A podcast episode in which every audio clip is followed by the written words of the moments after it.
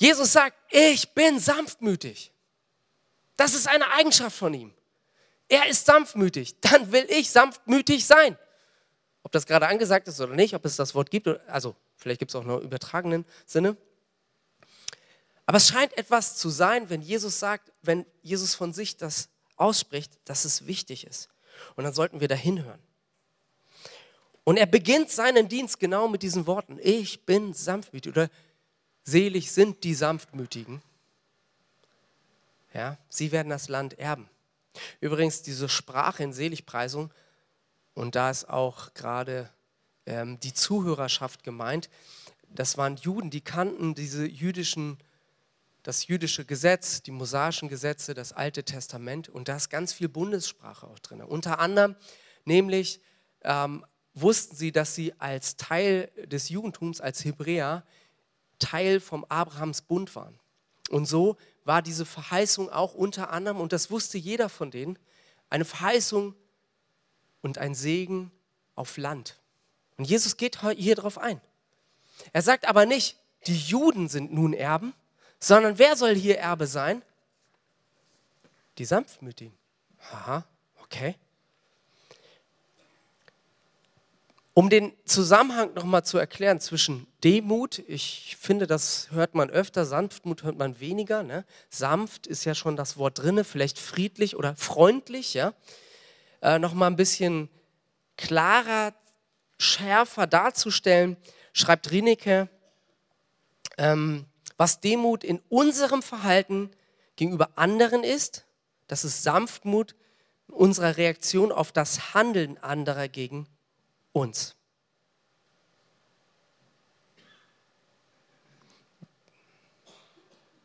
ich das jetzt richtig aufgeschrieben? Ja. Also, Demut bedeutet, wie ich auf das Handeln anderer reagiere. Und Sanftmut hat auch ganz viel damit zu tun, wie ich auf an, wie ich mit meinem Handeln anderen gegenübertrete. So würde ich das formulieren. Ja? Wie reagiere ich? Bin ich in einem Bulli und bin gestresst und lasse das raus und bin ein miese Peter, ein miese Markus? Oder kann man sagen, da kommt auf einmal Sanftmut und Freundlichkeit raus? Ja? Und die Frage ist ja auch für mich immer, wie kann ich das denn leben, was Jesus so vorlebt, oder? Das ist ja gar nicht so einfach. Ist ja eine Sache, das zu hören. Also ich glaube, wahrscheinlich so viel Geheimnisse werde ich hier nicht offenbaren. Ihr werdet das irgendwie schon mal gehört haben. Aber das Spannende ist doch, rauszugehen und das zu tun, oder? Und zu sagen, hey, ich kann das. Oder ja, ich weiß, wie das geht. Oder let's do it. Hm? Oder geht es nur mir so? Und ich glaube, dass ein wichtiger Punkt ist, der Philosoph Otto Friedrich Bollnow schreibt, Sanftmut ist eine Weise, nicht nur eine Weise des Verhaltens, sondern mehr noch eine Beschaffenheit der Gesinnung.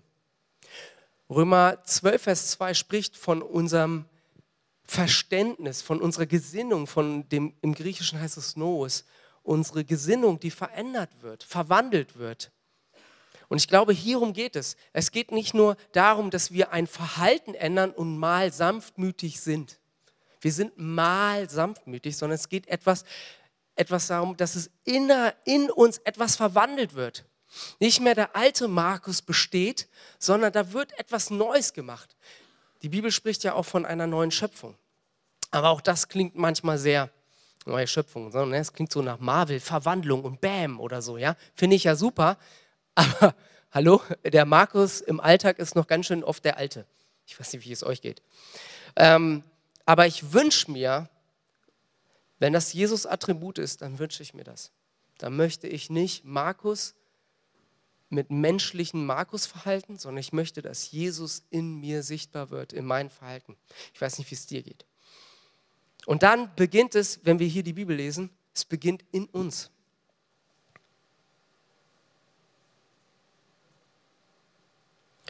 Und dann ist es auch etwas, wenn wir auf Jesus schauen, dass es nicht nur in uns beginnt, es ist etwas, was Jesus selber vielleicht eine Eigenschaft oder ein Charakterzug Jesu ausmachte. Und dann möchte der eine oder andere denkt vielleicht, ja, Sanftmut, das ist so, wie soll ich sagen, ja, das ist vielleicht eine Charaktereigenschaft, die mir nicht so zu, zuliegt. Ja, du bist ja, also Sanftmut heißt einfach nett zu sein, immer Ja zu sein, allen nach der Meinung zu reden. Das meint Sanftmut nicht. Strong, so eine uralte Bibelkonkordanz-Ding, kann man auch online sehen. Ich habe noch ein Original zu Hause, das ist so ein Riesenbuch und so dick. Ähm, steht über Sanftmut folgendes. Biblische Sanftmut ist nicht Schwäche, sondern bezieht sich vielmehr auf das Ausüben von Gottes Kraft unter seiner Kontrolle. Mhm. Es ist ein Sichtbarwerden von und Demonstrieren der Kraft ohne Härte. Das ist Sanftmut. Sanftmut ist also etwas, Gottes Autorität ausüben. Das klingt so ganz anders, oder? Sanftmut dachte ich immer nett sein, immer Ja sagen. Nein, es bedeutet ohne Härte. Das klingt doch ganz anders, oder? Und wenn wir das Leben Jesu anschauen, dann sehen wir, dass Jesus sehr wohl, sehr klar in den richtigen Momenten das gesagt hat. Und trotzdem hat er Gewalt abgelehnt.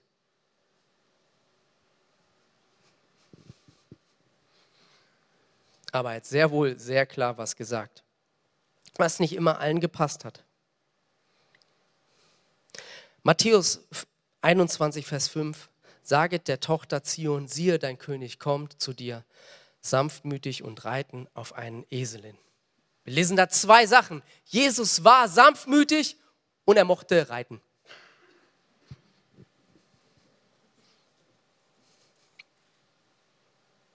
Wahrscheinlich.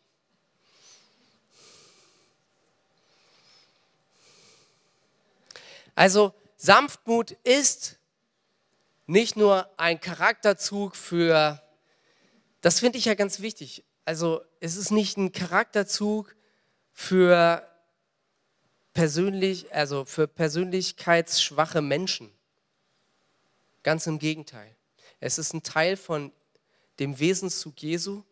Es bedeutet Autorität und bedeutet etwas ganz, ganz Kraftvolles, wenn wir die Bibel anschauen. Und es ist auch im Zwischenmenschlichen,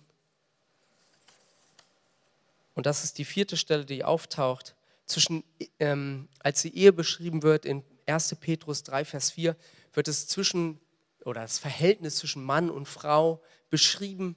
Und an dieser Stelle wird auch darüber geredet, dass die Frau mit Sanftmut den Mann begegnen soll.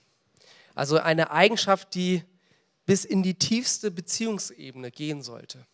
Und natürlich betrifft das nicht nur die Frau, sondern auch den Mann. Denn wir alle sollen Vorbild, Jesus als Vorbild nehmen.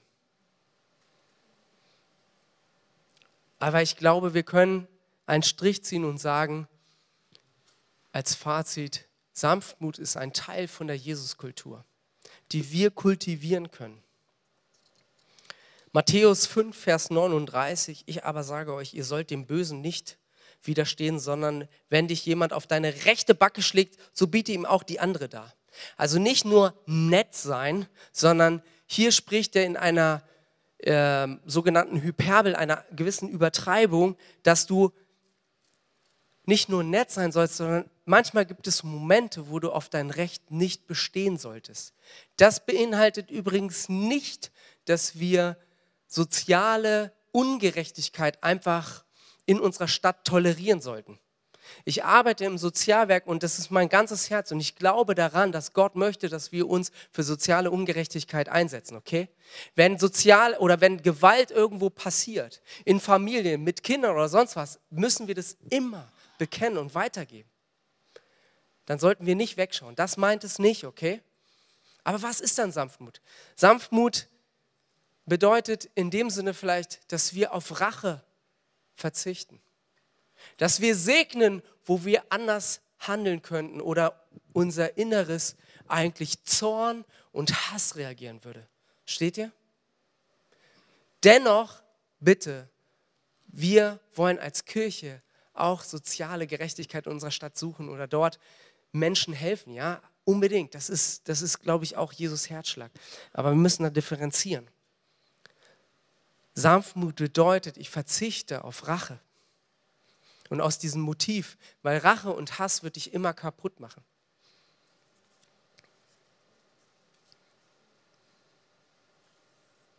Und wir lesen weiter in dieser Bundessprache, wenn wir die verschiedenen Seligpreisungen ein, äh, anschauen, dann ist es nicht nur so, dass wir hier sogar Söhne Gottes oder Kinder Gottes heißen, wenn wir sanftmütig sind. Wir werden versorgt. Wir dürfen Land erben. Ähm, ja, und es benutzt hier sehr stark diese Bundessprache. Das finde ich sehr interessant, weil im Endeffekt hat Jesus den Zuhörern gesagt, hey, das Reich Gottes kommt eben nicht durch, durch eine Erbschaft, durch die Zugehörigkeit eines Volkes, sondern sie macht sich darin fest, an diesen Merkmalen, die ich euch hier weitergebe. Aber natürlich nicht nur, die sich darin bindet oder zu diesem Höhepunkt kommt, zu dem einen, der das hier gerade weitergibt, nämlich Jesus selbst.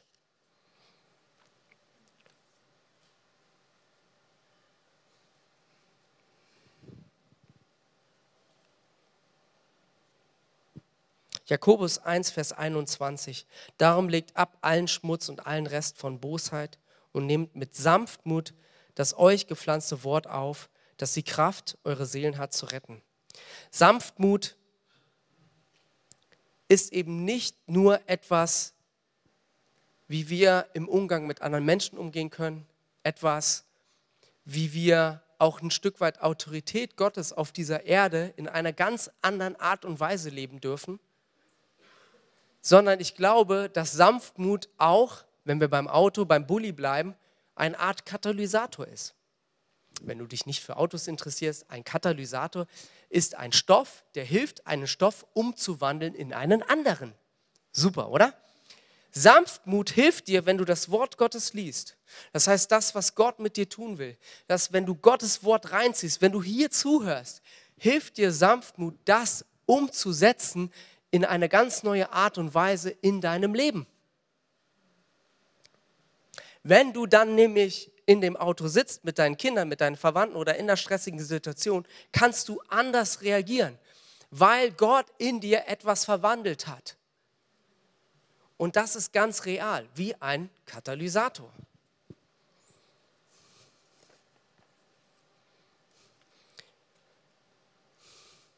Und ich wünsche mir, ich wünsche mir diesen Katalysator. Und falls du ihn noch nicht hast, heute kannst du dein Auto aufrüsten. Dann verpasst ihr einen Katalysator äh, und ähm, dann können wir Sanftmut in dein Leben einbringen. Nein, so einfach ist es natürlich nicht. Ja? Aber es hat was damit zu tun, dass wir das zulassen, dass wir uns das anschauen, dass wir sagen, hey, ich möchte, dass die Jesus-Kultur, Jesus in mir Gestalt gewinnt. Der zweite Punkt ähm, von den Seligpreisungen, über die wir heute reden möchten, ist, glückselig sind die Friedfertigen oder die Friedensstifter, denn sie werden Söhne Gottes oder Kinder Gottes heißen. Das, dieses Wort tatsächlich taucht nur einmal auf im ganzen Neuen Testament.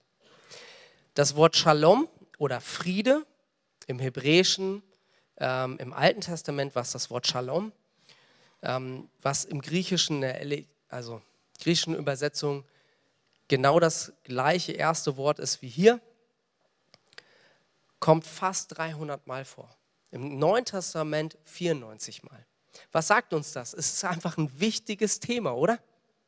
Ich meine, Christen schreiben übrigens Bände über eine kleine Perikope, ein Abschnitt in der Bibel. Hier haben wir ein Thema, das taucht fast 400 Mal auf im Neuen Test, äh, in, der gesamten Bibel. Also, lass uns mal, mal genauer hinschauen, oder? Was Frieden bedeutet und wenn wir Friedensstifter sein sollen. Wenn Jesus das am Anfang seines, seines Dienstes sagt, dann sollten wir da genau hinschauen. Im Alten Testament wurde dieses Wort Shalom unter anderem für Begrüßung genannt, ja, Shalom. Das ist ungefähr so, ich habe in Bayern gewohnt, wir haben uns vorher unterhalten, du in Hamburg, ne? Sagst du Moin, ne? Moin oder Moin, Moin? Moin, Moin, okay, okay. Bei uns, äh, das war ein bisschen erschreckend, weil in Bayern, also eigentlich Frankenland, sonst sage ich was Falsches, ja. Im Frankenland hat man dich sozusagen begrüßt und gleichzeitig verabschiedet. Ich war komplett verwirrt, ja. Da haben Leute sozusagen mich begrüßt und gleichzeitig verabschiedet und ich dachte immer so, ich habe dir doch gerade gesehen, warum sagen sie schon Tschüss? Ja, also das ist ein bisschen merkwürdig, ne? Das sind ja die Bayern. Dann kommen die an und sagen Tschüss, Ciao. Aber das ist wahrscheinlich so wie äh, in, in Hamburg, sagst du einfach Moin oder Moin Moin. Und da ist es halt, du sagst Servus. Ja, muss auch genauso betonen, Servus zur Begrüßung und zum Abschied. Genauso war das Shalom, eine Begrüßung. Aber nicht nur das, sondern natürlich hieß Shalom auch ein politischer, der politische Frieden. Und die Zuhörer damals, die Juden, waren auch in Erwartung, hey, vielleicht wird Jesus der Messias sein, der alle Römer rausschmeißt und so richtig Bäm aufräumt und endlich mal und in unserer Regierung und sag, und er redet von Frieden, ja, er redet von Friedensstiftern, aber die sahen so ganz anders aus. Nicht so, wie sie wollten, nicht so, wie die Jünger es wollten. Petrus hätte es gern anders gemacht. Der hatte noch sein Schwert übrigens dabei. Ja, bis zum Schluss. Und dann Frieden im Zwischenmenschlichen untereinander. Also nicht nur politisch, sondern unter den Menschen, im Alltag. Aber was heißt das? Friedensstifter zu sein.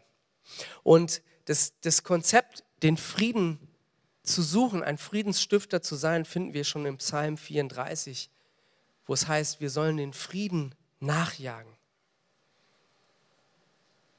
Aber eben nicht nur politisch, sondern auch ganz tief in uns, mit uns, um uns. Und ich glaube, ähnlich wie Sanftmut oder genauso wie Sanftmut, muss Sanftmut nicht außen starten, sondern innen. Es muss nicht nur Frieden draufstehen, sondern es muss Frieden drin sein. Um genau zu sein, eine Gesinnung. Und ich glaube, was auch wichtig ist, ist, dass Christus nicht nur sagt, hey, wir sollen Friedensstifter sein, sondern er selber spricht in Epheser 2, Vers 14. Er, also Christus, ist unser Friede. Jesus ist der Friede. Nicht nur er schenkt Frieden, sondern er ist Friede. So wie er ist die Wahrheit. Und wenn wir Christen sind, heißt das, Christus wohnt in uns. Er nimmt Gestalt an uns. Dann ist dieser, dieser Friede in uns. Und ich weiß nicht, wie es dir geht, aber ich sehne mich nach diesem Frieden jeden Tag. Und ich wünsche mir, dass wir befriedet werden von diesem Frieden, von Christus. Und wenn du heute hier bist und merkst, hey, du bist alles andere als friedlich, beziehungsweise da ist kein Frieden in deinem Leben, dann lade ich dich ein, diesen Frieden kennenzulernen in Jesus.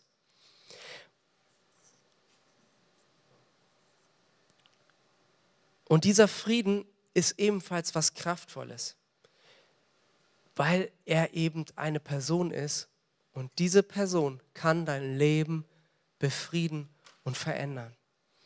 In Kolosser 1, Vers 20, eine für mich sehr, sehr wichtige Stelle, steht drinne, dass auch von Frieden die Rede. Denn es war das Wohlgefallen der ganzen Fülle, in ihm, also in Christus zu wohnen, durch ihm alle Dinge mit sich zu versöhnen indem er Frieden gemacht hat, das ist ein ähnliches Wort als Verb, er hat Frieden gemacht durch das Blut seines Kreuzes. Durch ihn, es seien Dinge auf Erden oder die Dinge im Himmel. Er hat Frieden geschaffen. Jesus hat heute noch die Kraft, Frieden in dein Herz zu bringen, in deine Familie, in deine Beziehung. Und sind wir mal ehrlich, die Statistiken von Ehen in Kirchen, sind die viel besser als außerhalb der Kirchen? Ein bisschen. Aber tatsächlich ist es so, wir brauchen es doch alle, oder? Wir brauchen Frieden in unsere Beziehungen, weil wir alle merken, dass es herausfordernd ist. Freundschaften, Beziehungen, im Job. Genau da möchte Christus auch Frieden schenken, möchte dich setzen als Friedensstifter. Und er möchte, dass du mit deinem Friedensbus unterwegs bist, aber es soll nicht nur Frieden draufstehen, sondern du sollst mit Frieden unterwegs sein. Und ich finde es, wie soll ich sagen, ich finde es so einfach darüber zu reden. Frieden ist fast schon inflationär. 400 Mal in der Bibel, das ist fast schon inflationär. Aber ich sage euch, ich glaube, das ist das Entscheidende, woran man Christen auch erkennt. Ja, an der Liebe, aber an den Frieden. In dieser Zeit, wo Hoffnungslosigkeit ist. Die Menschen machen sich Gedanken über die Zukunft. Wie wird das werden? Wir sind in einer Krise und wir reden von Krise über Krise und Kriege. Und Christus, wisst ihr, die Römer, die waren besetzt von den Römern. Das war in einer Zeit, wo sie selber besetzt waren, unter Besetzung. Das war keine einfache Zeit. Und Christus spricht genau in dieser Zeit von Friede. Und Christus redet auch in deinem Leben über Friede, dass er heute zu dir kommen darf mit Frieden. Und dieser Friede übersteigt unsere Vernunft. Über unseren Verstand steht in Philippa 4, Vers 6.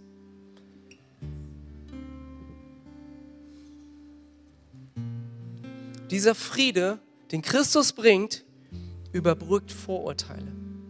Dieser Friede überbrückt Zerbruch. Dieser Friede überbrückt kaputte Ehen. Dieser Friede überbrückt. Und die Frage ist, möchtest du heute über diese Brücke gehen? Möchtest du heute, dass Jesus in dein Herz Friede legt? Und ich weiß, das ist nicht einfach, aber das ist nicht mein Job. Ich kann euch das nicht geben. Ich kann euch nur einladen, das zu empfangen. Mit mir, weil ich brauche es genauso, wie wir gehört haben. Und ich bin nicht hier, etwas zu predigen, was, wow, wisst ihr, ich bin der Chief Friedensstifter hier, sondern ich brauche das ganz schön doll in meinem Alltag. Aber ich möchte mit euch drum ringen. Und wisst ihr, wie im Psalm 34, wir müssen den Frieden nachjagen. Wisst ihr, das ist wie ein Garten. Wir haben einen Garten. Und der ist wirklich schön. Aber wisst ihr, was das Problem ist mit diesem Garten und mit diesen wunderschönen Blumen, die da wachsen? Du musst nichts machen und das Unkraut wächst. Warte nur, mach nichts und es wächst. Du hast schöne Blumen, ja? Wobei jemand meinte mal, habe ich gelesen, dass Unkraut deplatzierte Blumen sind, aber das lasse ich jetzt mal so stehen. Meine Frau sagt auf jeden Fall ganz genau, das sind Blumen und das nicht. Und das, was nicht ist, das rupfen wir raus. Ja? Wobei ich bin fürs Grobe, für die Axt eher zuständig, mag ich lieber. Aber du musst nichts machen in deinem Garten und das Unkraut wächst. Du musst nichts machen in deinem Herzen und die Angst, Sorgen, Nöte, die werden kommen, oder? Wir müssen unsere Seele, unsere Jesuskultur kultivieren. Deswegen brauche ich Gottesdienst. Nicht um eine Statistik zu erfüllen, sondern ich muss mein Herz kultivieren. Ich brauche Kleingruppe, weil ich muss mein Herz kultivieren. Wenn du keine Kleingruppe hast, du brauchst eine. Weil dort gibt es Dünger für deinen Garten. Du hast noch keinen Dünger? Auf geht's.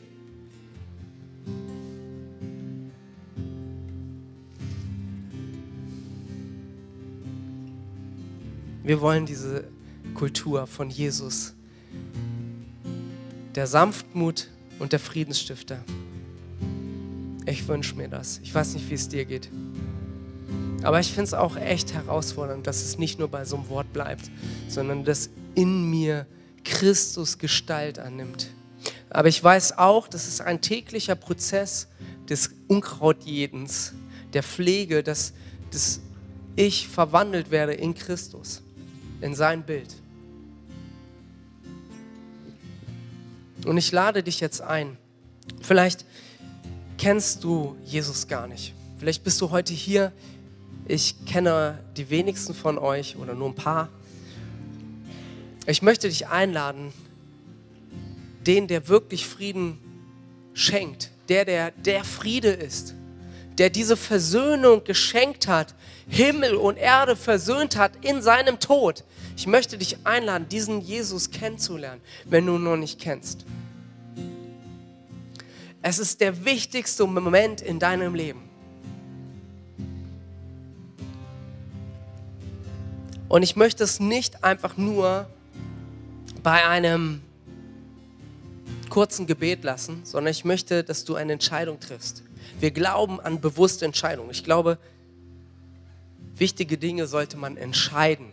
Meine Frau ist nicht eines Tages neben mir aufgewacht und ich habe gedacht, oh, hups, wer bist du denn?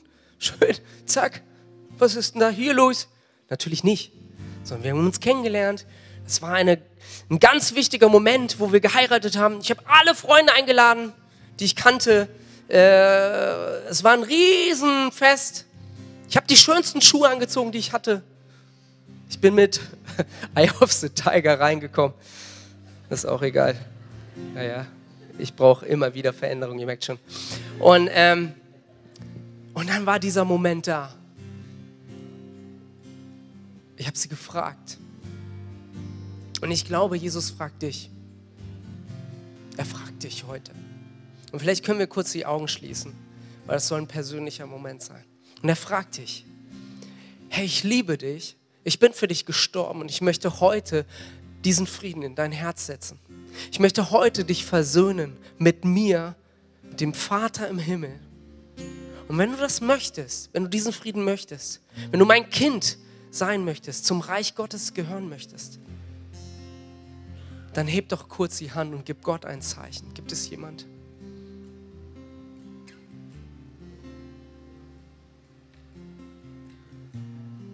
Gibt es jemand? Und gib Gott ein Zeichen. Heb kurz die Hand. Dankeschön. Noch jemand? Hammer. Lass deine Hand wieder runternehmen. Dann lass uns gemeinsam beten. Wir haben ein Gebet, was das nochmal zum Ausdruck bringt. Und wir beten jetzt zusammen als Kirche, bitte. Jesus, ich weiß, dass du mich liebst.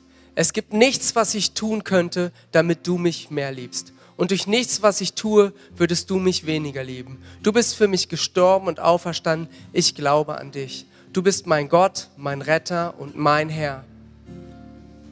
Bitte schenke mir die Vergebung meiner Schuld. Ich möchte als dein Kind leben und du sollst mein ganzes Leben bestimmen. Ich danke dir, dass ich durch dich wirklich frei bin und ein Leben in Ewigkeit habe. Amen. Hammer. Wenn du diese Entscheidung getroffen hast, komm doch später auch zur Welcome Lounge, dass Leute, ähm, die möchten sich mit dir connecten, mit dieser Kirche, weil wir haben gehört, wir müssen gemeinsam unterwegs sein. Alleine klappt das nicht. Und wir hatten in der Vorbereitung auch noch so einen Gedanken, wisst ihr, lass uns das umsetzen, oder? Und vielleicht gibt es gerade ein Thema in deinem Leben, wo du merkst, da hast du überhaupt gar keinen Frieden. Das ist Unruhe, das sind Sorgen, das sind Nöte, die dir den Frieden geraubt haben. Und Christus möchte neu hineinkommen.